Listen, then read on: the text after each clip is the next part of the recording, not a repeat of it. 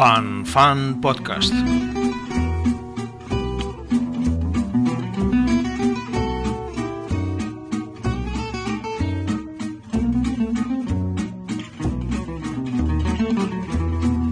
Es cierto lo que escribe Redondo en el guion que luego lee Sánchez en el segundo tramo de la campaña por Madrid.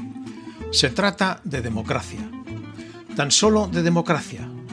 Ninguna democracia se sostiene si desaparece la confianza.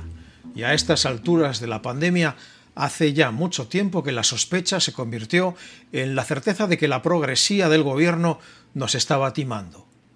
El ácido disolvente comenzó con un 8 de marzo, cuando se pusieron por delante los intereses ideológicos de la agenda feminista de Montero y se relegaron las urgencias sanitarias. El imprudente Simón se inclinó ante los propagandistas y la primera oleada de la COVID fue como una guadaña. El vitriolo agravó sus efectos gracias a que el encargado de las residencias de ancianos era el vicepresidente Iglesias Turrión, que después de dejar el cargo confesó que nadie es feliz, según su criterio, si trabaja todo el día. La desconfianza fue en aumento con las compras de material sanitario a través de empresas que solo tenían un nombre y la sede social en un despacho.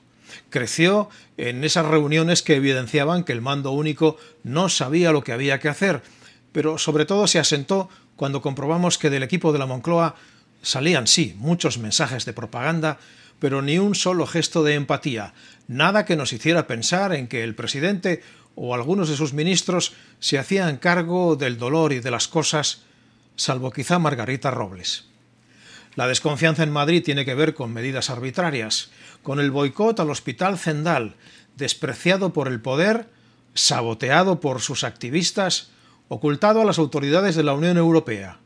También tiene que ver con las zancadillas contra Madrid, con el despectivo gesto con el que se cortó la compra de vacunas rusas.